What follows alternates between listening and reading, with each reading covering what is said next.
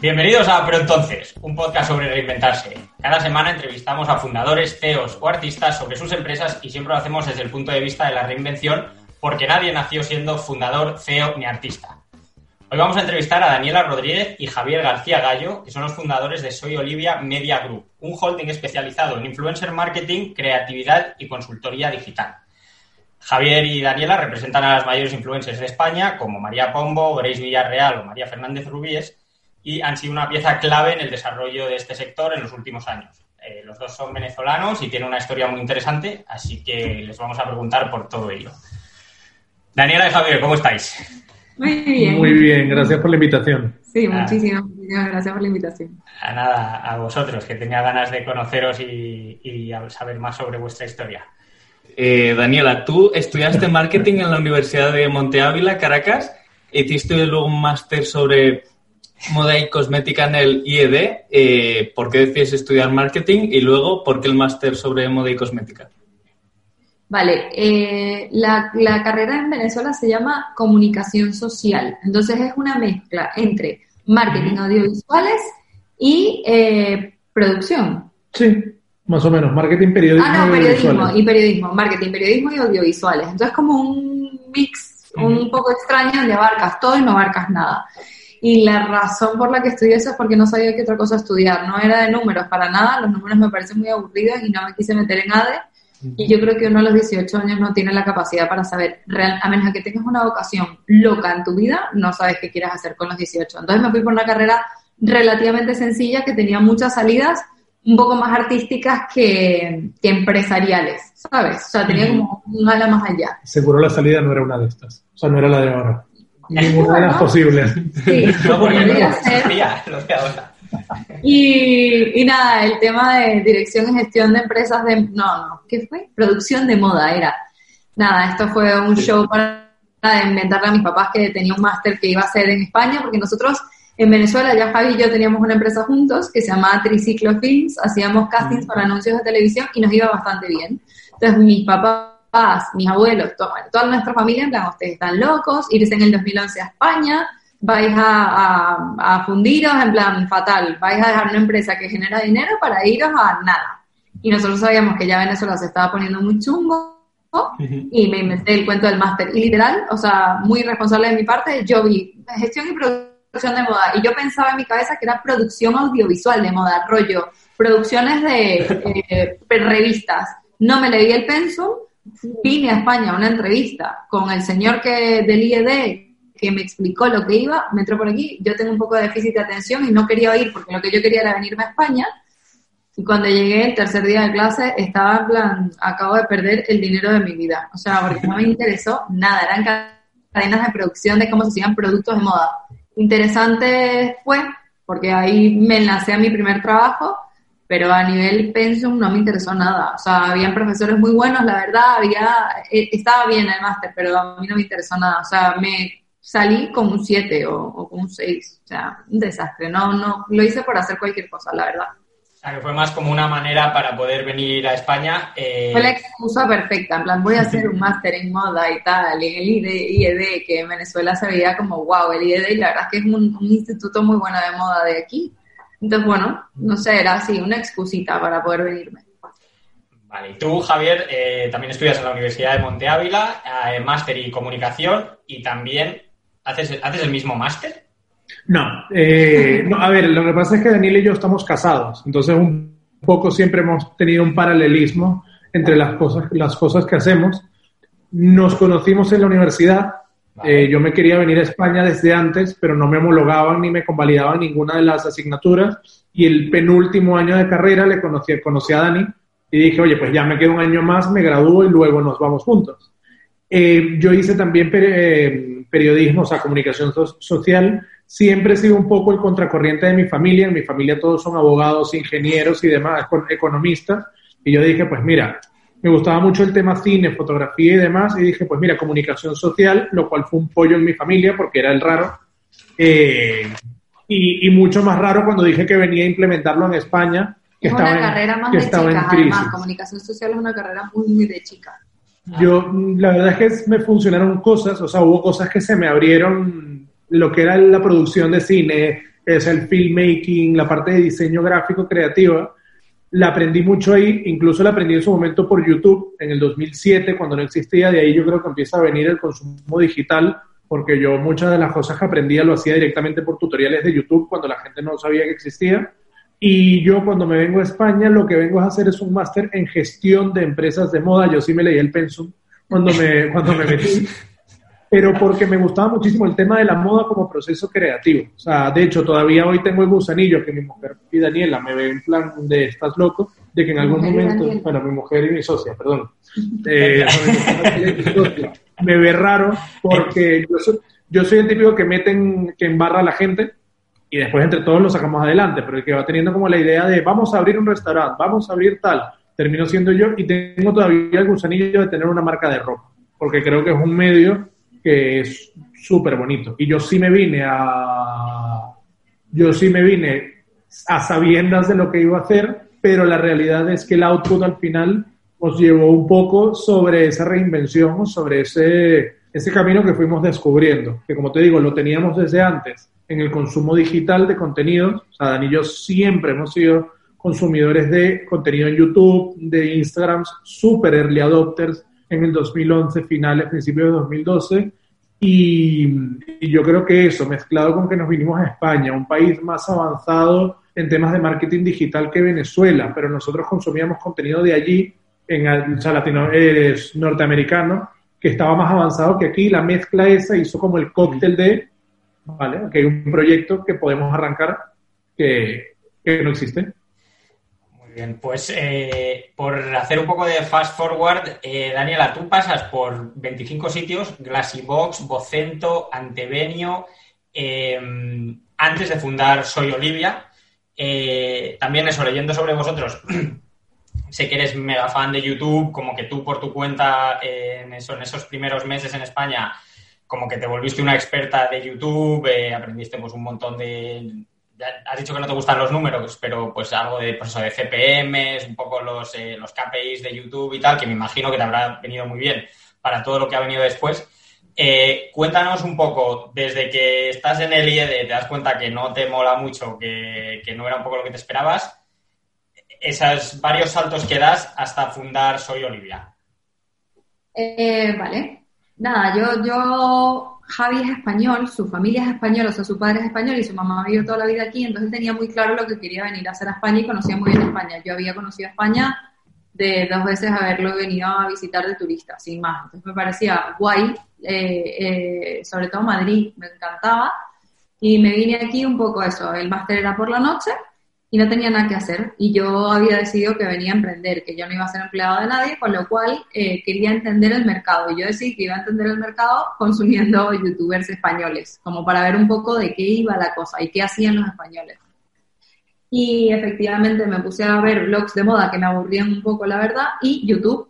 Este, y, me obsesioné con el tema YouTube a toda regla. O sea, además yo consumía, consumía mucho contenido de YouTube antes de americanos y ingleses y qué sé yo y además metía a los españoles en mi rueda. Entonces yo no hacía más nada que ver YouTube durante todo el día y luego iba al máster.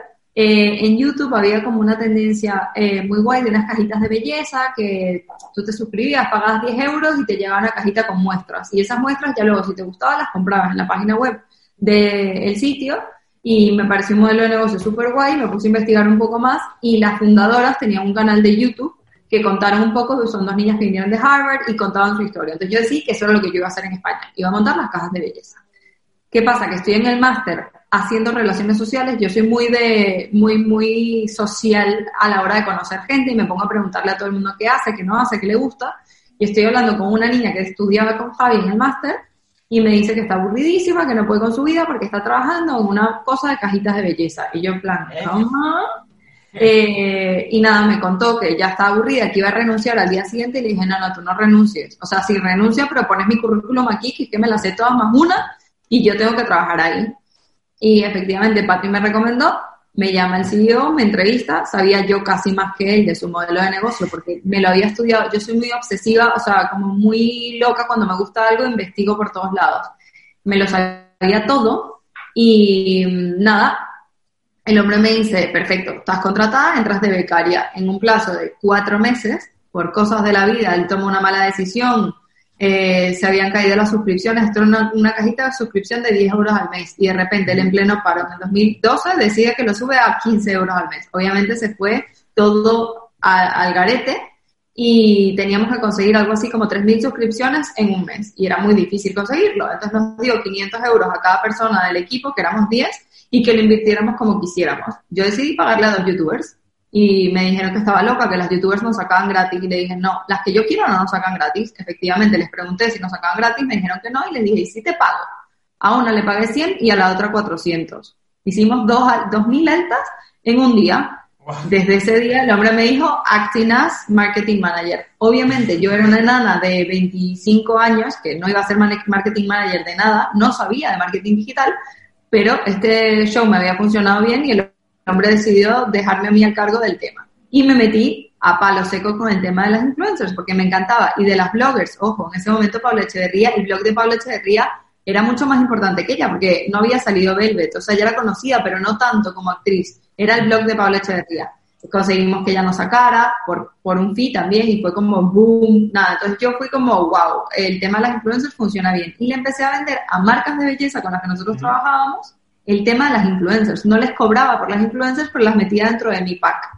Y, y funcionaban súper bien. Entonces me fui como abriendo un poquito el camino en las marcas de belleza. Empezaron a confiar mucho en mí porque venía con ideas nuevas, súper frescos, metiéndome un tema digital que nadie, en ese momento nadie invertía en temas digitales. Existían los banners, o sea, lo más guay que hacías en digital era una newsletter o un banner. Em, ya, a partir de ahí me ficharon del grupo Vocento para montar la competencia y en mujeres.com empecé como yo soy muy, muy, ¿cómo se dice? Como cohete, culo inquieto, de que no me quedo quieta en nada y la verdad es que me parecía ya aburrido el tema de las cajitas. Ya había llegado como a mi tope con el tema de las cajitas y quise hacer más cosas, entonces nos inventamos la gente de eventos, un evento de belleza donde fueron influencers, las influencers convocaron a sus seguidores al tema de, del, ¿cómo se llama? Del evento, sí, era como, no, pero no, no fue un era como que ellas convocaban y iban allí. El punto es que fue un exitazo entre las marcas de belleza, ese evento de belleza. Eh, y nada, como que tenía muy buena salida porque mi jefa creía mucho en mis loqueteras y sabía que yo estaba obsesionada con una de las influencers. Me aburrí de Vocento en ocho meses, no podía más con, como con esa vibra que no era, no era nada joven ni digital. Era no, decir que era como más lento, más eh, administrativo. bueno, es que había gente que llevaba trabajando ahí 25 años, 27 años como dinosaurios que no tenían ningún tipo de ganas de trabajar. O sea, era como una gente que estaba ahí por inercia. Mm. Y yo me y no pude más con ese ambiente y me fui a un producto, porque yo era, yo era belleza, yo iba a hacer una marca de maquillaje, yo no sé qué cuentos que me había metido yo en la cabeza, pero yo seguía con mi RQR de las influencers. Y me fui a una marca de cosmética, de un champú, donde, nada, el director lo que me dijo fue, eh, bueno, el problema fue que me, me dio un proyectazo como una marca de maquillaje que yo iba a desarrollar y mm, me, me quedé embarazada. O sea, yo llegué y yo estaba embarazada no tenía ni idea que estaba embarazada. Yo fui como muy mona eh, a decirle a mi super jefe que estaba embarazada y el tío me dijo que me había contratado porque era una máquina, pero que las mujeres eran máquinas con periodo de caducidad y el mío había llegado muy pronto. Eh, sí, sí, muy heavy. Es que esa frase nunca se me va a olvidar, nunca y me quitó todo el proyecto. Entonces yo me quedé, como él no me podía echar, supuestamente me quitó el proyecto. Yo me busqué la vida dentro de, hasta que tuve la bebé, hasta que tuve a Julieta, me busqué un poco la vida, pero la pasé bastante mal. En ese momento corté un poco con el tema de, de las influencers, porque no tenía nada que hacer, no tenía nada que ofrecer. Mm, entré como en un bajón ahí, en un bucle un poco fastidioso y Javi consumía muchísimo YouTube y Javi me decía, tienes que meterle coco al tema de las influencers, métele, tienes que hacerte manager, haz algo, inventate algo, o sea, siempre fue como muy propulsor. Hay hasta un canal oculto de YouTube que intentamos sacar Daniela y yo, que nadie nunca sabrá que existe, pero hay tres o cuatro vídeos por ahí. De vosotros este, todos hablando, haciendo vídeos vosotros. De cocina. haciendo cocina que él me obligaba, porque como yo consumía tanto YouTube y estaba tan desmotivada con el tema de, de este señor, que nada, me promovían ese tema. Bueno, el cuento es que mi jefa de Vocento se fue luego a Antevenio, que es una empresa de performance online. Yo de performance había oído hablar de CPM y de cosas así, poco más. Y esta mujer, que es lo más, o sea, fue como un ángel de la guarda, yo le conté el trajín en el que estaba, que ya Julieta había nacido, que me quería ir, que no sabía qué hacer, pero que quién me iba a contratar con una bebé recién nacida, a media jornada, pues nosotros estábamos solos en España, sin papá, sin ayuda de nadie. eh, yo no podía dejar a mi bebé, o sea, después de las cuatro y media de la tarde la guardería te la dejan en la calle y no teníamos dinero para pagar a una chica, era todo un lío. Y ella me dijo, yo te contrato, 100%, te estás contratada. A media jornada tenía unos objetivos de facturación y si yo hacía eso, yo podía hacer lo que me diera la gana. Me decía, vende a las influencers que tú quieras, haz lo que tú quieras, haz el modelo de negocio que tú quieras, pero me tienes que facturar esto bajo estos parámetros. ¿Esto en qué año era, Daniela? Eh, 2012. No, perdón, no, 14. Cuando nace Julieta, 14. 2014, claro. O sea, no, yo entré en 2015, fue justo cuando, cuando claro, enero de 2015. Sí. Enero de 2015 empecé a trabajar yo en Cosento. Y este, lo primero que hice fue retomar a mis influencers, retomar a mis marcas de belleza que, que se habían quedado como con buen sabor de boca de la venezolana que vendía este cuento y empecé a ligar una cosa con otra, empecé a vender modelos de influencers y aprendí performance. Entendí lo que era un CPM, un CPL, un CPA, entendí cuáles eran las métricas, CTR, rangos de conversión y como yo soy muy loca del tema, cuando me gusta algo, o sea, que tú dijiste antes que no te gustan los números, no tiene nada que ver, que no me gustan las finanzas, a que no me, o sea, me emociona el tema de las métricas y de conseguir resultados. O sea, para mí el dinero me da igual, o sea, ¿cuántas facturas? No sé, pregúntale a Javi, no me importa. O sea, no es en la generar dinero, sino el, el la satisfacción del trabajo bien cumplido, de decir, es que, o sea, mira lo que te estoy generando con estos impactos. Y me volví loca, me puse a investigar muchísimo, aprendí muchísimo en, en Antevenio, la verdad es que es una empresa que me enseñó muchísimo y lo empecé a llevar a, a, niveles de influencers, que es que los ratios eran 17 veces mejores que cualquier otra acción que estuviésemos haciendo en el momento. Eh, Mejor que radio, tele, eh, prensa, cualquier cosa, ¿no? Muchísimo más. No se puede comparar con tele, porque acuérdate que los, las audiencias de la tele son demasiado grandes. Estamos hablando de 20 millones de personas viendo algo. A día de hoy sí se puede comparar un poco, pero en ese momento no. O sea, a día de hoy sí, pero en ese momento no. Este, y cuento largo corto, de haber contratado tres veces a Grace Villarreal, que para mí en ese momento era la más top que había en el mercado, Grace y yo nos llevamos muy bien y me dijo, oye, ¿tú no quieres ser mi manager? Y fue como, o sea, no brincos de emoción. ¿Cómo? No tenía manager ella. Entonces. Le estábamos ofreciendo, no, es que no existía. Existía una agencia de youtubers, este, o sea, de youtubers de belleza que le estaba ofreciendo a Grace ser sus representantes y a Grace no le había molado el modelo de contrato. Era un contrato siniestro. O sea, era un contrato que la opacaba en todos los sentidos. Y ella me mostró su contrato y yo le dije, estás loca, tú no firmes esto ni a casualidad. Y Grace en plan, ¿y qué hago? Y yo, bueno, no importa, no sé, yo te ayudo, da igual. Y me dijo, ¿por qué no eres tú mi manager? Y en ese momento, eh, brincos, emoción máxima, que yo llamaba a Javier desde el baño antes, y en plan, no te lo vas a creer, tal. Eh, y en cuento de dos semanas ya tenía a 10 representadas, que ellas mismas se habían como... Amigas, un poco la voz claro, que ya me conocían, habían oído hablar de mí, yo había contratado a varias para varias cosas, y todo fue como, ay Dani, también queremos que seas nuestra manager. Y fue como, miré a Javi y le dije, ¿y ahora qué hacemos? Y ya, termina tú. Eh, ahí dice Javi, ¿lo ves? ¿Ves cómo tenías que hacer esto? Claro, más o menos. A mí, yo fui un poco en paralelo con, con Daniela, pero en lo mío. Nosotros como trabajamos juntos en Venezuela, cuando llegamos aquí dijimos, queremos montar algo juntos, porque era un tema de, o sea, era natural, veníamos de allí, de una empresa juntos y funcionamos muy bien, eh, que en contra de todo pronóstico de que la gente dice, pues con tu pareja o con tu familia no te metas, pues Daniel y yo casados, siempre nos, ha ido súper bien trabajando porque tenemos como compartimentos estancos eh, muy bien definidos. Y yo me metí menos por la parte de marketing, más por la parte de business development. Yo llegué a España y entré en Intereconomía como, como becario. Sí eh, también soy muy preguntón en el camino y entré en el departamento de marketing y lo que me di cuenta es que yo pues gastaba mucho dinero el que vendían subcontratando campañas. Y yo le dije, oye, yo vengo de producción, dame la autonomía y yo te produzco las cabeceras y tal, todo lo que vendas por fuera lo hacemos internamente.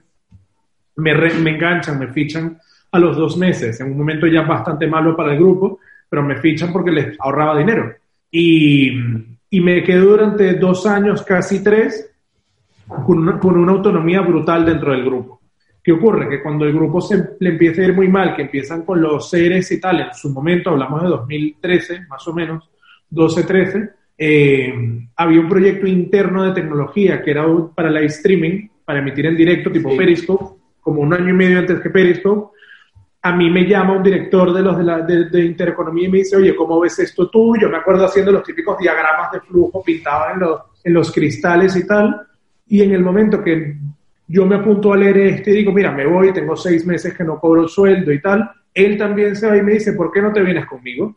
Pues el hecho es que yo me voy con un pagaré, cobro el pagaré como al mes, que era un dinero prestado de mis padres, y cuando me dan el dinero le digo, papá, no te lo voy a devolver, préstamelo otra vez para invertir en esta compañía. Y compré un 2% de esa compañía, invertí en un 2% de esa compañía. Y esa compañía fue como mi MBA. O sea, yo estuve allí del 2013 al 2015 que me fui, dos años, em, en una posición súper minoritaria, con lo cual no tenía poder de decisión, pero al final todas las cosas operativas me caían a mí. Desarrollo de producto, marketing, incluso una, en una ocasión cerramos un acuerdo con, con, o sea, para un proyecto para la Universidad de Yale, y como el resto de los socios no hablaban inglés, quien me fui a dar la ponencia en Yale fui yo en Nueva York, que fue una súper experiencia, y conocí a una gente fantástica, Claro, pero mm, al final del proyecto yo aprendí más de lo que no se tenía que hacer en una empresa que de lo que sí. aprendí muchísimo de todas las decisiones. Claro, aprendí mucho de todas las decisiones que no había que tomar. Pasamos por, casi quebramos, y me acuerdo que el primer, que un tío que nos metió dinero apareció por Twitter y nos puso un tweet en plan, me gustáis, quiero meter dinero y era un tío con unas gafas de esquí rosa en el, en el, en el perfil que yo decía, ¿quién coño es este tío? Pues, pues perdón, perdón la palabra, pero bueno, venía de Texas y tal, y el hecho es que en el camino sale la agencia, Daniela me llama con este cuento de Grace Villarreal, eh, me está pidiendo, ahora tengo a 10, ¿qué hago? Y le digo, Dani, esto sí hay que montarlo, hay que montarlo bien, o sea, un poco dentro del grupo. Si Daniel es lo que se encarga del día a día, yo soy el que me encargo de ver qué va a pasar en uno, dos o tres años. Y tenemos un tercer socio que lleva toda la parte de back office. O sea, que lo, como yo siempre digo, que se encarga de lo que Dani y yo hacemos, sea legal, que esté bien hecho. Eh, y fue, me acuerdo de cuando, cuando constituimos Soy Olivia, lo constituimos con una moto y un ordenador de capital social, porque no teníamos ni el dinero para meter los 3.000 euros en el banco. O sea, usasteis la moto como de colateral de esos 3.000 o, y el ordenador. Sí, tal cual. Tú te vas al notario y tú dices, mira, yo no tengo yo no tengo la provisión de fondos en el banco. Yo te pongo un ordenador que vale tanto, una moto que vale tanto y el, y el notario te registra el capital social con activos de la compañía y no con caja. Y así fue como empezamos. Yo recuerdo que nuestro primer IVA pedimos prestado a un tío mío para que nos prestara el IVA, porque decimos, le decíamos, es que no tengo cómo pagarlo. Y al final el crecimiento que hemos tenido, eso fue 2015 en mayo y éramos Dani y yo trabajando en la noche en casa, en plan modo startup, en la sala de nuestra casa con la bebé de 8 meses y a día de hoy el grupo entero somos 100 personas, incluyendo creadores de contenido más la oficina. Y nunca hemos tenido ni inversores externos ni nada, o sea, ha sido un crecimiento orgánico. O sea, esos primeros días eran eh, a ver, que tengo a Grace y a otras 10 personas. Bueno, todo esto, eh, yo entiendo bastante Instagram porque mi mujer tiene un perfil no, tan grande como el de estos, pero que también le llegan colaboraciones y tal. Entonces, tenía muchas ganas de preguntaros por, todo esto porque ¿Esos días qué es? En plan, nos han escrito en no sé qué marca, a quién podemos llevar, eh, cuánto podemos pedir, o sea, ¿cómo eran cuando no hay unas prácticas? ¿Cómo lo haces? Como ves que Dani se engancha más que yo hablando, te hago yo un pitch de entrada y después Dani termina. La estrategia que Soy Olivia siguió, que nunca la hemos querido compartir, pero hoy en día no importa decirla porque salió súper bien, era no existir. O sea, nosotros no tuvimos página web hasta hace un mes, nunca hemos tenido un desarrollo comercial, nunca hemos ido a vender, o sea, nunca hemos ido a decir lo buenos que creíamos que éramos, sino simplemente dimos resultados. Entonces, las marcas le escribían a nuestros influencers nosotros asumíamos el trabajo y dábamos tan buenos resultados que la marca se enganchaba con la agencia, no con el influencer solamente. O sea, ha sido todo inbound en vuestro caso. Nunca habéis ido, oye, represento a esta gente, podemos hacer algo tal, era en plan, oye. Nunca hemos eh, hecho reach nada. bueno, hemos hecho, o sea, a día de hoy, por ejemplo, con marcas de moda que no se montan en el carro tan fácil, es verdad que, por ejemplo, hace poco a Christian Dior le acabo de presentar eh, algunos nombres de, de niñas que yo creo que encajan perfectamente con ellos pero no es un tema de, oye, te tengo que buscar porque te quiero, no. O cuando una influencer, por ejemplo, eh, que no sé quién se muda de casa y entonces le encantaría hacer una colaboración con esta marca de ventiladores porque es la que más le gusta. Hacemos un toque a la marca porque es algo muy de tú a tú, es decir, oye, a, a ella le flipa tu marca, a tu marca le va a funcionar muy bien ella por el tipo de target que tienen. Y por eso, genial, ¿sabes? Y ahí es el único toque como de realmente comercial que hemos tenido todo ha sido como muy evolutivo. Lo que ha pasado es que, gracias a Dios, teníamos un, buen conocimiento del mercado digital por ambas partes Y cuando las marcas me decían, a ver, Daniela, pero ¿cómo valoramos esto? Oye, yo lo estoy valorando a este CPM, que es el CPM que yo sé que en banners se está llevando. Entonces, para las marcas tenía sentido.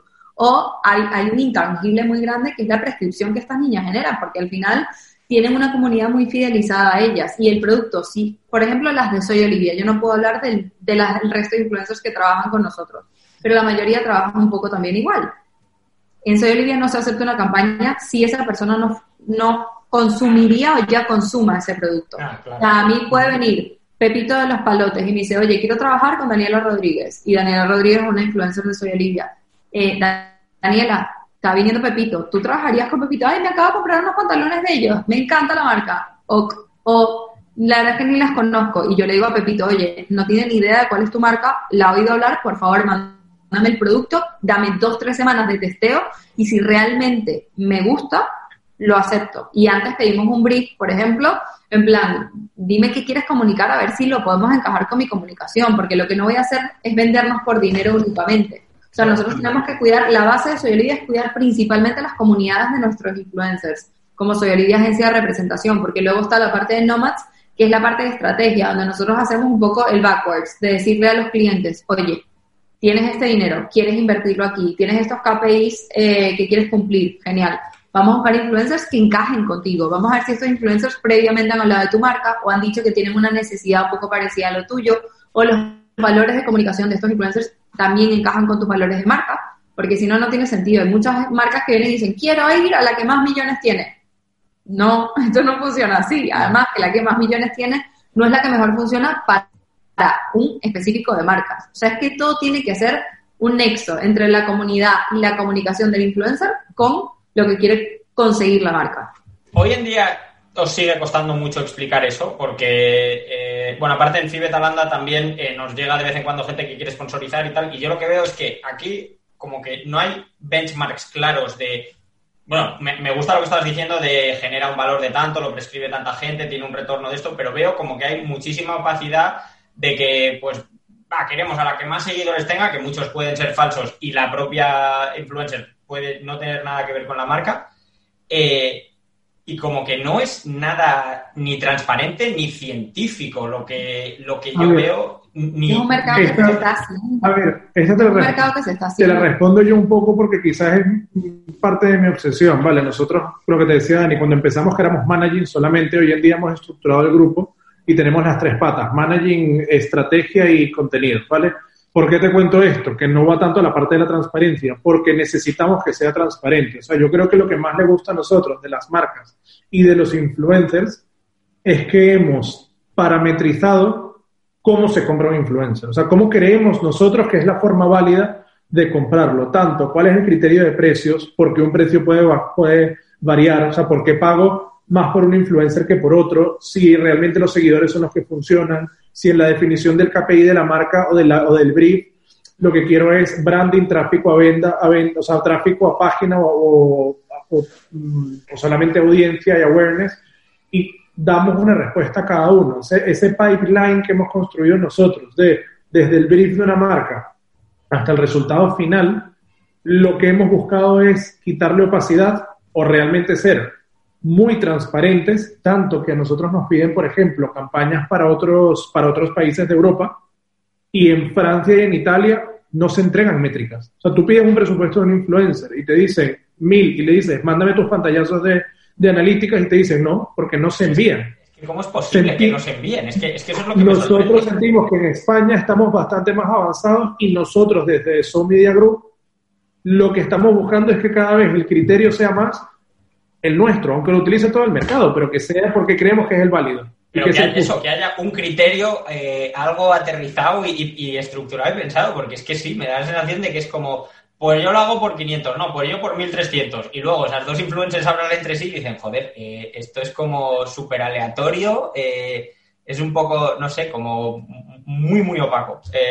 por, por, eso, por eso nos pasa tanto que nuestras, muchísimas veces, nuestros pitch de empresa, cuando nos reunimos con una marca que quiere vernos, va mucho más al workflow que tenemos. O sea, cuál es nuestro marco de trabajo como agencia y cómo es la forma en la que trabajamos, mucho más de a quién llevamos o los clientes que tengamos. Me interesa mucho más que la gente entienda cuál es nuestra, nuestra mentalidad de trabajo y cómo llegamos a los resultados que llegamos, antes que si representamos o no a María Pombo, que es importantísimo, o antes de si trabajamos con este grupo Lauder o no. Si no es el por qué.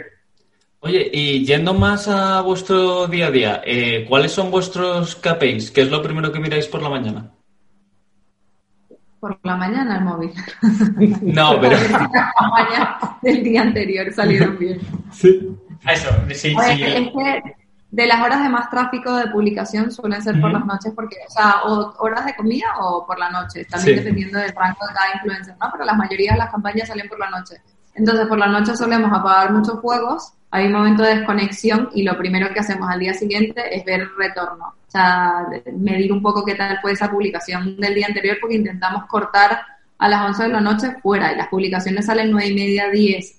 después de unas 8 horas es que realmente puedes ver si la publicación está funcionando o no. Eh, entonces, sí, literalmente lo primero que vemos al día es el móvil. Alberto, nuestra obsesión que tú decías, KPI, son las analíticas. O sea, nosotros lo que nos tiene eh, enfermos, en el mejor sentido de la palabra, es entender cómo se comporta la audiencia para poder saber cómo implementamos las campañas. Entonces, lo que estamos estudiando absolutamente todo el día es cómo se comportan las audiencias. Entonces, estamos obsesos, metidos, viendo influencers nuestros de fuera, comparando analíticas, viendo cómo funcionan campañas y entendiendo realmente cómo funciona, porque es que no funciona lo mismo una audiencia en YouTube que en Instagram o en TikTok se, o sea, cada uno es distinto y ha sido en la parte, y un poco en este tema que vosotros habláis de la reinvención, ¿vale? Que es de, lo que, de, lo que nos contasteis, que va como eh, centralmente el, podcast.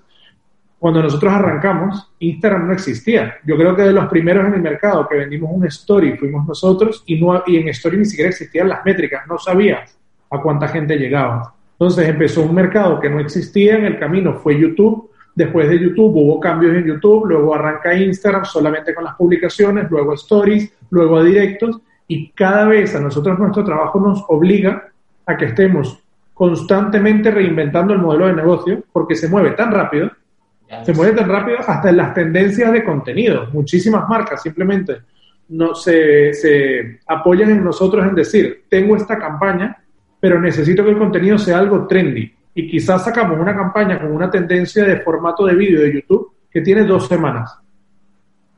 Y las campañas, y lo es que los comentarios de campaña son, joder, cómo mola que las marcas estén haciendo vídeos que estén en tendencia, o sea, que no es él, pasó seis meses planificando una campaña, sino que tienes la agilidad de quizás en 10 días dar la vuelta a un brief que tenías en enero y ponerlo a día de hoy en lo que está ocurriendo hoy la parte que has dicho de que tú te encargas de ver cómo va a ser esto en tres años debe ser imposible, macho. Si, si ya de por sí es muy difícil. Se está volviendo loquito y me vuelve loquita a mí. A ver, porque yo estoy en el barro de todo el día y vienen con unas ideas mágicas que digo, ¿y cómo vamos a hacer esto? Mira, esto nos ha pasado dos o tres veces. Un día llego yo aquí y Daniela llega y pasa por al lado de un chico que estaba sentado trabajando y me dice, ¿y este quién es? Y le digo, se llama Andrés. ¿Y qué hace? Es creativo y dice, ¿para qué necesitamos un creativo? Le digo, dame ocho meses y te, y te lo cuento. Y efectivamente a los ocho o nueve meses una productora. a día de hoy Andrés es mi mano derecha, izquierda, cabeza y pies. O sea, sin Andrés no existo. Eh, o sea, un poco, es siempre es decir, a dónde creemos que va el mercado, que reconozco que es un trabajo quizás mucho más intelectual, porque es de leer mucha información y de intentar ver cuáles son los indicadores que hay en el mercado fuera también de España y decir, oye, si acá hacia dónde va, ahora estoy obseso con otras cosas que Daniela me dice, uff, me estás enmarronando, pero es que creo que vamos hacia allá. Eh, hay un punto que tocaste, Jaime, que me parece súper interesante tocar, que es el tema de los seguidores falsos. ah, sí. Están en contra de que sea todavía un tema el tema de los seguidores falsos, una cosa. Sí, hay, hubo un momento que eso existió y que hubo niñas que se equivocaron y, y niños, niñas, da igual, y que metieron la pata y lo hicieron. Hay mucha gente, o sea, a día de hoy a mí me dicen, esta pava, ¿cómo va a estar, eh, cómo va a tener 900 mil seguidores? Esos son falsos, mira el engagement que tiene. Oye, tenemos que tomar en cuenta que la gente que lleva mucho tiempo creando contenido no fidelizan a la persona que tenían hace 5 y 7 años. Entonces son seguidores muertos, no son seguidores falsos. Son seguidores que ya no les interesa el contenido de esta persona, pero no le han dado un follow. Entonces, hay gente que se ha logrado reinventar y ha logrado volver a rescatar a esa audiencia, y hay ejemplos súper buenos, de niñas que decían, no, es que has comprado seguidores y la pobrecita pasó un año intentando reinventarse y lo consiguió, gente que no está en mi agencia y que digo, chapó, esta señora con cuatro pares rescató seguidores, porque es muy difícil mantener esa audiencia. Es como, creo que la única serie del planeta Tierra que lo ha conseguido y lo tuvo lineal y siguió es un Friends, pero todas las demás series que hay en el mercado de, televisión, ¿por qué han muerto? Porque llega un punto que no pueden retener a la audiencia. La audiencia dice, venga, que les den, hasta luego. Lo que pasa es que hay mucha gente perezosa, o no perezosa, que le da igual, no le da un follow, y entonces te lo cuentan como si fuera un, un seguidor falso. No es falso, es inactivo. Yo, de la verdad, lo defiendo mucho porque sí hubo un momento donde muchas niñas se equivocaron, hicieron cosas que no tenían que hacer porque se dejaron llevar por el momento, pero a día de hoy, de verdad, yo soy capaz de poner la mano en el fuego que desde hace dos años ese temita de comprar seguidores se murió. Hay estrategias que se usan hoy en día que a mí no me gustan, ¿vale? No me gustan nada. Por ejemplo, los concursos de iPhones. O sea, tú ahora te metes en Instagram y ves concursos de la Mac Store entera. O sea, a mí, lo siento, no es una estrategia que me guste. No fideliza, no me parece interesante. Claro, es que te empieza a seguir una... Mayoría, sí, te empieza a seguir gente que no tiene nada que ver con tus gustos. Claro, que claro, no, te compensa. Pero bueno, hay mucha gente que vive del tema concursos. OK es válido. Hay una niña que es súper concursera, que la tía tiene unos rangos espectaculares y funciona muy bien. Ojo, a ella le funciona, pero no a todos les va a funcionar.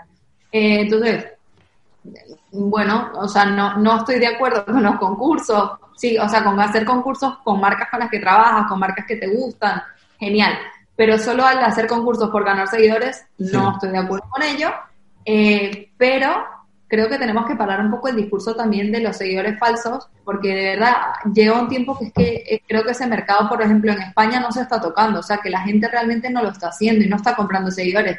Hay gente que mete paid y se autopromocionan dentro de Instagram, me parece válido. O sea, si tú te quieres pagar para que la gente y más gente te conozca, a ver si te siguen y te siguen porque les mola, oye, es válido. No es comprar seguidores. o sea, yo, yo, lo que iba más por es porque siga siendo, se le siga dando tanta importancia al número bruto de seguidores. Ah, bueno, sí, pero hay un desconocimiento, o sea, cada vez hay menos desconocimiento, pero sigue habiendo un desconocimiento en el mercado. Ah, acabamos de salir con una campaña que la marca estaba obsesionada. Quiero a Pepita, quiero a Pepita. Y yo, Pepita no te va a funcionar, pero es que es top. Bueno, llámala lo que tú quieras, pero a ti no te va a funcionar. Daniela, yo pago. Venga, vale, que sepas y te lo dejo por escrito. Pepita no te va a funcionar. A otras marcas sí, a ti no. Ok, perfecto. Pagan a Pepita. Pepita no vale dos euros. Este, vale lo que vale y está bien pagada, pero para esto, pues mira, se equivocó el cliente, no Pepita me llama ayer y me dicen, ¿cuánta razón tenías? No nos convirtió en nada. Y le dije, te lo dije, pero es que no tiene nada que ver. No, y luego hubo otra que se llama Ingrid, que me dijo, es que esta niñita lo vendió todo. Y le dije, ya, porque tiene tu target, tu audiencia, la necesidad que tú estás, o sea, ella genera lo que tú necesitas. Entonces, obviamente, no, no compares. Ojo, Ingrid tiene 60 mil seguidores y la otra tiene millón y algo. Pero es que no se pueden comparar las audiencias. Una de las peleas que tenemos, bueno, peleas, peleas del día a día, las típicas batallas que tenemos, es que sobre todo con las empresas grandes transnacionales, los criterios de selección muchas veces vienen dados de fuera. Entonces te llaman lo que son los tiers de, de influencer. Entonces los micros son hasta 50.000 seguidores, tal. Pero cuando te, vas, cuando te vas realmente a los alcances, dice, es que este le estás sobrepagando y este niño debería cobrar el doble. Pero claro, el argumento yo lo siento válido, el nuestro, porque es real. Pero es que, claro, es que me, marcan desde internacional y dicen, ya, pero es que te están dando mal resultado. O sea, no es un tema ya, ya va que va contra el sentido común. O sea, no es que porque te digan que el tier 1 es hasta 50.000, porque quizás hay un niño de 50.000 seguidores o de 100 que llega a 230.000 personas y eso nosotros lo tenemos dentro de la agencia. Gente con 80.000 seguidores que llega al 130% de su, de su audiencia. ¿Qué significa? Que tiene una audiencia súper fidelizada, que el contenido es tan interesante que Instagram lo promociona en Discover como, o sea, como a gente que no es suya. Eso tiene un valor, no es solamente que tenga una cantidad de seguidores o no. Entonces es una batalla que tenemos constantemente de, de mm, evangelización, tanto a la marca como al creador de contenidos para realmente estar en un lugar en el que entendemos que es justo lo que se paga y el cómo se trabaja. Oye, y no, es por darme autobombo, pero es que esto lo he vivido muy de cerca. Mi mujer tiene 38.400 seguidores. ¿No sabes la de veces que le han dicho? Eh, es que buscamos por encima de 50.000. Y es como, tío, no hemos comprado seguidores en la vida. Eh, está como. Los comentarios son buenos, el engagement es bueno, pero es que. Por, por, ese mismo desconocimiento que estábamos hablando antes, que es que da igual el la cantidad, yo conozco gente que tiene 200.000 seguidores y tiene 20.000 visionados en sus stories. De repente tu mujer tiene 20.000 visionados en sus stories con 38.000 seguidores. Sí, sí, sí. O sea, sus, números son buenos, pero es que es, como, no, me decir que dices, tío, pues, ¿qué, puedo hacer con eso? Entonces, nada, mucho ánimo, seguir en esta lucha, tío, y traer eh, justicia a este sector, que hace mucha falta. Oye, y respecto a lo que estáis hablando antes, eh, ¿cómo elegís eh, los influencers a los que representáis? Dani, eso es tu área, 100%. Eh, a ver, primero es un tema muy de feeling personal, o sea, de ver un poco, nosotros miramos mucho el contenido que la gente está creando, contenido de parte de todas partes, o sea, de todas partes del mundo. Eh, entonces, muchos influencers vienen a nosotros o muchas personas vienen a nosotros en plan, hola Daniela, ¿qué tal? O recomendación de otra y otra persona. Y antes incluso tener conversaciones directas mano a mano con ellos, me llevo un rato tragando su contenido para ver si realmente son generadores de contenido natos, si realmente esto les mola, porque hay mucha gente que se mete en este cuento simplemente porque quiero ser influencer y quiero ganar dinero de esto. Para mí esto es una vocación, o sea, me han preguntado muchísimo, ¿influencer nace o se nace? se nace 100%, o sea, tienes que tener el don de comunicar bien y de ser creativo para mantener y retener audiencias y estar constantemente exponiéndote. O sea, hay muchas cosas que tienes que tomar en cuenta. Entonces, lo primero que valoro, particularmente yo, y lo que valoramos en Soy Olivia, es el contenido per se. Que tenga un punto diferencial entre los otros creadores de contenido que tenemos nosotros dentro de la agencia, o sea, no queremos estarnos pisando unos con otros, y el engagement que generen con su, con su comunidad. O sea, que realmente haya intercambio de, con la audiencia hacia ellos. O sea, que, que la audiencia, interacciones, que realmente se noten interesados en lo que están haciendo. Pero yo te hablo que yo mido hasta los mensajes directos. En plan, les pregunto, en este story, ¿cuántas personas te acaban de preguntar cosas? Y hay de repente niñas que me hacen scroll y scroll y scroll de preguntas, esto genera interés, con lo cual esta persona está, está generando interés. Y sobre todo que quieran crear un contenido de calidad el número me da exactamente lo mismo, y los millones, los trillones, da igual. O sea, eso es que da completamente igual. Es las ganas que tengan y de verlo muy a largo plazo. Oye, y me imagino que vuestro canal principal será Instagram, pero ¿trabajáis también eh, otros canales? Sí, nosotros empezamos originarios como YouTube. YouTube. Que no existía. YouTube hoy en día se ha quedado una plataforma muchísimo más para gaming, por ejemplo. Eh, porque después toda la parte de entretenimiento pasó primero a Vine y luego a Instagram. Entonces YouTube, seguimos haciendo acciones con YouTube, pero sí, y oye, y YouTube además tiene un, una característica que es que la retención que genera y la, y la prescripción es muchísimo mayor, porque realmente te permite hablar del producto. Pero al final mi inversión en YouTube es, es una inversión un poco más cara, que una en Instagram, o sea, con lo que haces una activación en YouTube, de repente haces cuatro en Instagram y atomizas un poco más el riesgo. Pero YouTube lo trabajamos, Instagram lo trabajamos y está desde hace un par de años, cuando era Musicali, empezamos a incursionar en el modelo, en el modelo Musicali, que ahora es TikTok, porque es otro cantar, o sea, es otro tipo. Lo que no trabajamos de ninguna manera es ni Twitter ni Facebook porque no entendemos que es, es que ni las audiencias ni se comporta el contenido igual. O sea, no son plataformas publicitarias. Twitch tampoco. Justo iba a preguntar eso. Por nuestra parte no, porque no trabajamos con directamente nosotros con, con gamers. Pues tíos, os preguntaría 200 cosas más, eh, eh, pero sois gente ocupada. Eh, entonces, os quiero preguntar un poco. Eh, lo vuestro es una labor de, todo, yo creo, o sea, desde todo esto que me dices de gestionar colaboración y tal, pero imagino que también y sobre todo con la, lo ultra expuestos que están vuestros clientes a, diario, joder, tiene que haber también una parte de acompañamiento emocional, eh, amigo, psicólogo. Eh, justo ayer entrevistamos a Jorge Cremades eh, y que nos decía eso, un poco viendo que, dice, joder, tío, es que estoy en 2,9 millones, eh, se va a bajar a 2,8. Yo me metía con él en plan, uh, debe ser horrible tener 2,8 millones, pero imagino que si tu día a día es crear contenido, que esperas una respuesta, que lo haces con toda la ilusión del mundo, que esperas crecer y tal, joder, algo como esto en el que además te meten muchísima caña de has cambiado, ya no eres como antes, antes me gustabas, como que tiene que haber como un dolor psicológico a diario de que te estén machacando. Eh, eso, ¿cómo, cómo, ¿qué haces hoy, Olivia, un poco para, para que la gente que está tan expuesta pues no se venga abajo cuando yo, yo soy su psicólogo y yo tengo un psicólogo. Bien, me parece normal, o sea, me parece necesario. A ver, es súper duro. O sea, lo que vive esta gente es súper duro. A mí me encanta mucho hater que hay por ahí en plan de, ah, eh, vaya charrada, que dices que tienes ansiedad o que estás triste si todo el día te regalan cosas que además te pagan. Ya, exponte tú y da la cara tú y aguanta todos los palos que les dan constantemente a esta gente o crea un contenido que para ti sea espectacular y que la gente no te lo reciba bien o intenta refrescar cosas que a la gente no le sienta, bueno, o da una opinión personal, cualquier como cualquier persona libre que te metan caña. Sí, cualquier cosa va a ser utilizada en su contra. Este, tienen que tener mucho, mucho, mucho temple, eh, sufren horrible y yo sufro con ellos, pero que me pongo a llorar con ellos también. Eh, tengo creo que soy la que tiene más experiencia en el tema management. Nosotros en Soy Olivia somos cinco equipos de management liderados por mí.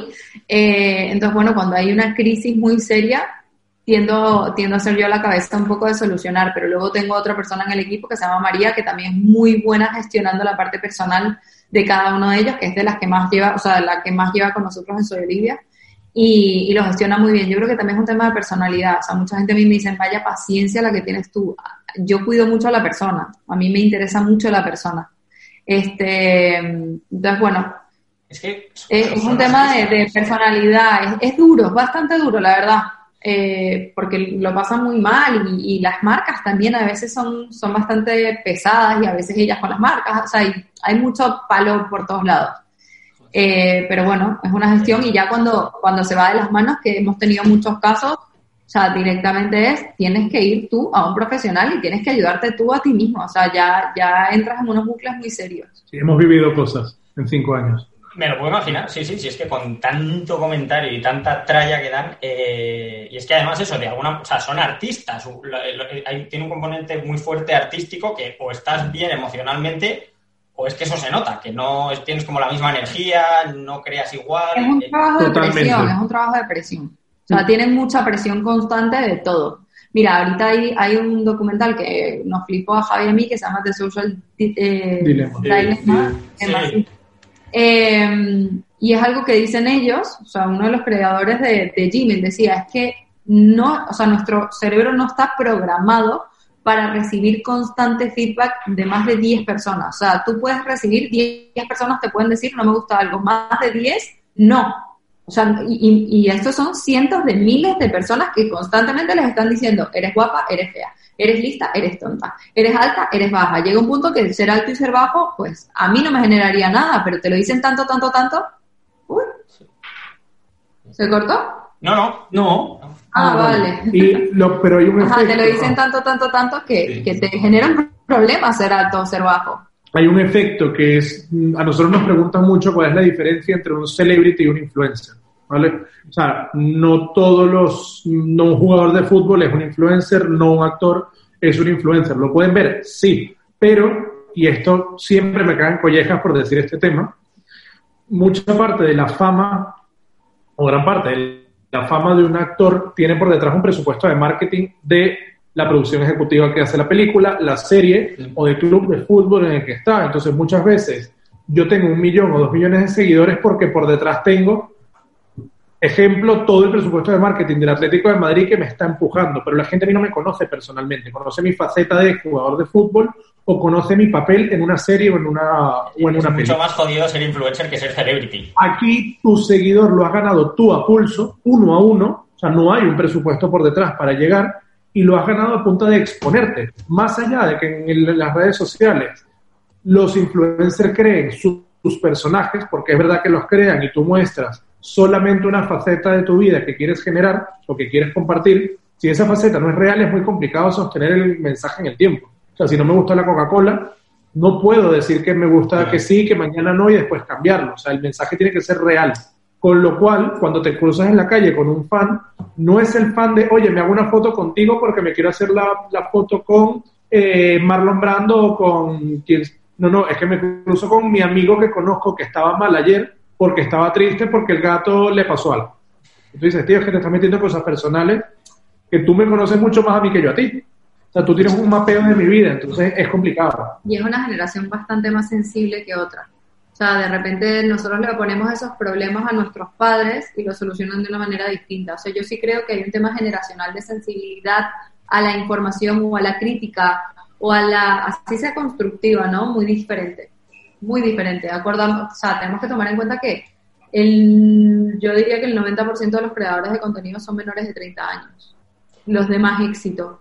Justo, Alberto, tú tenías un comentario sobre eso. Eh, es que, a ver, yo, yo soy muy joven ya, incluso más, eh, bastante más que la media de influencers y tal. 19 pero yo creo que, tiene aquí el amigo. Yo creo que...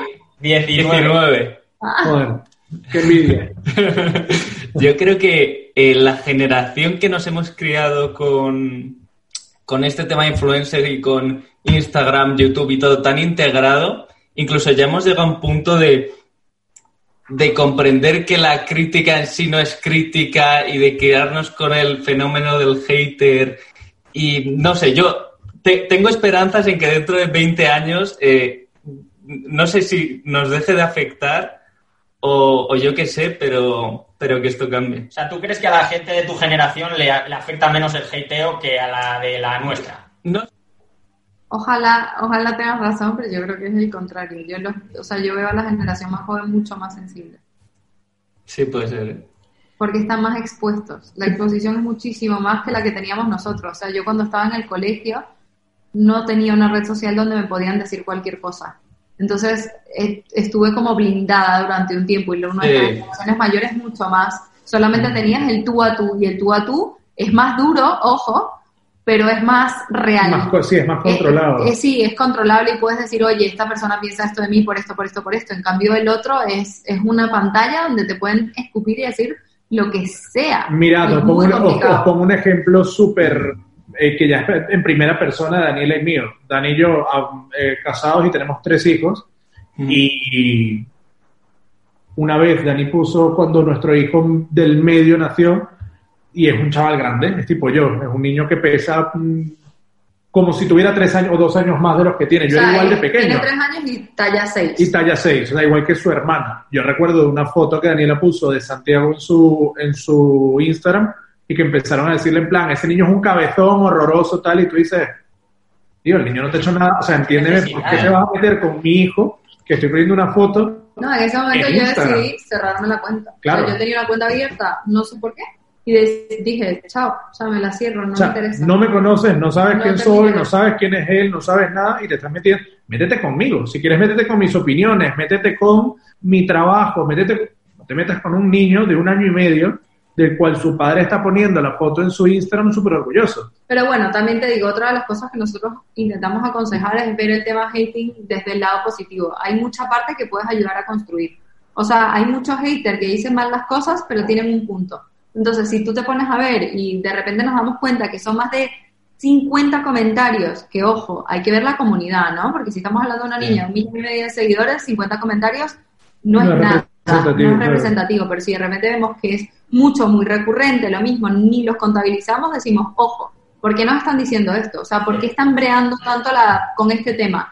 Vamos a ver si hay alguna solución. Y hay muchas veces que hemos encontrado soluciones muy rápidas por, por ver este tipo de cosas y por tomarlo en cuenta y le hemos dado vueltas y hemos tomado actitudes y acciones con respecto a esto y nos han ayudado y nos han aportado. Entonces ha sido bueno también. O sea, hay que ver la crítica, aunque sea mala, como algo constructivo.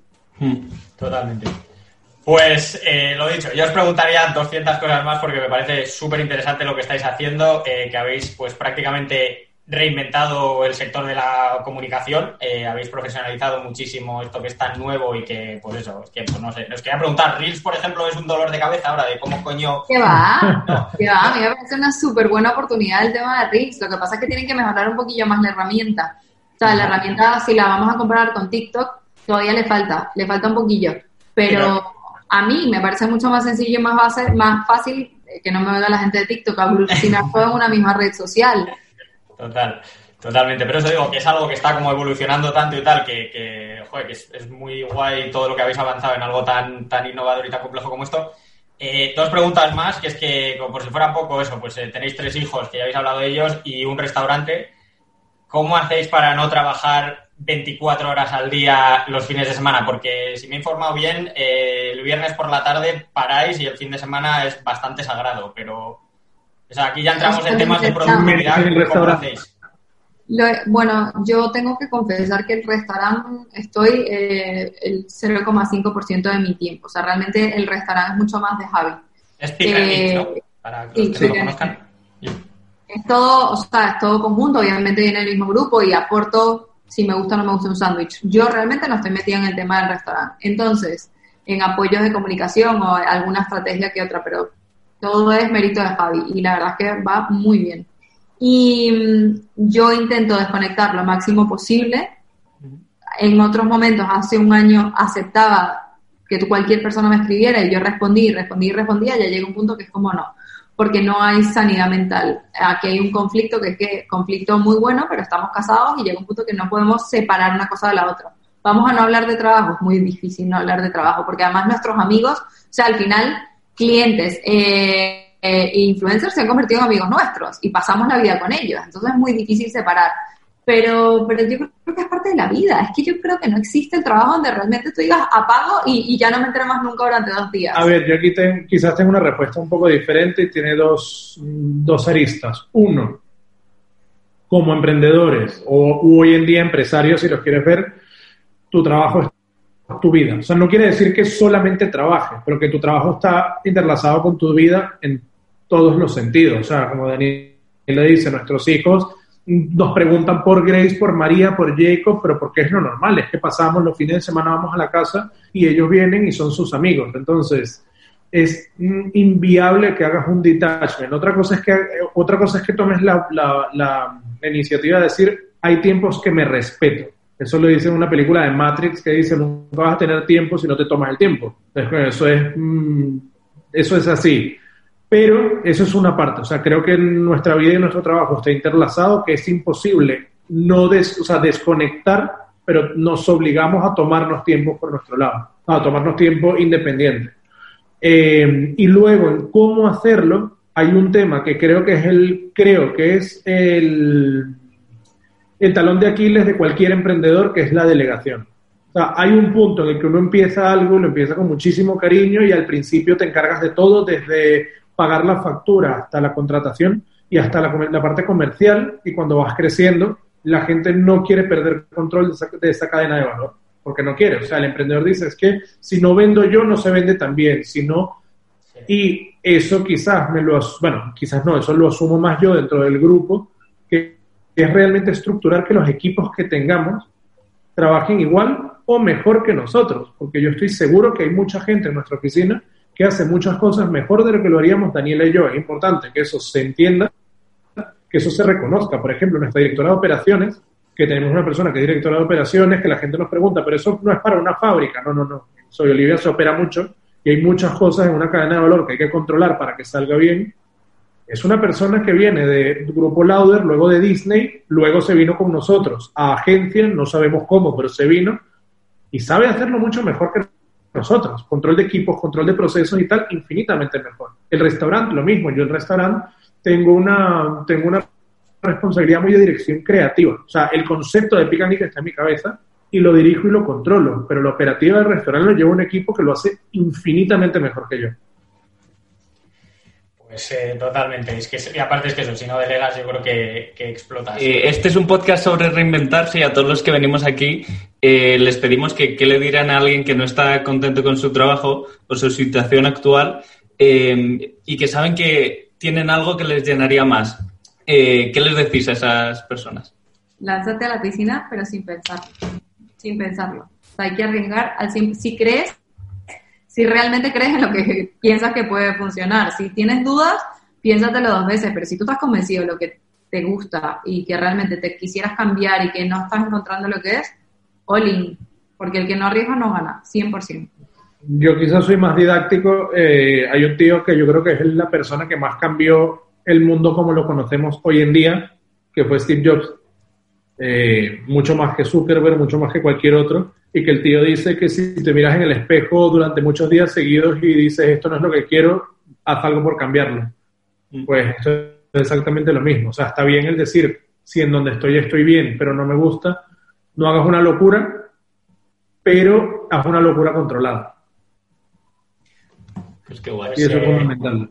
Daniela Rodríguez y Javier García Gallo. Soy Olivia Media Group y Pick Nick Restaurante. Eh, más de 60 influencers, tres hijos, 100 personas trabajando, familia en Venezuela, en España. Yo no sé cómo.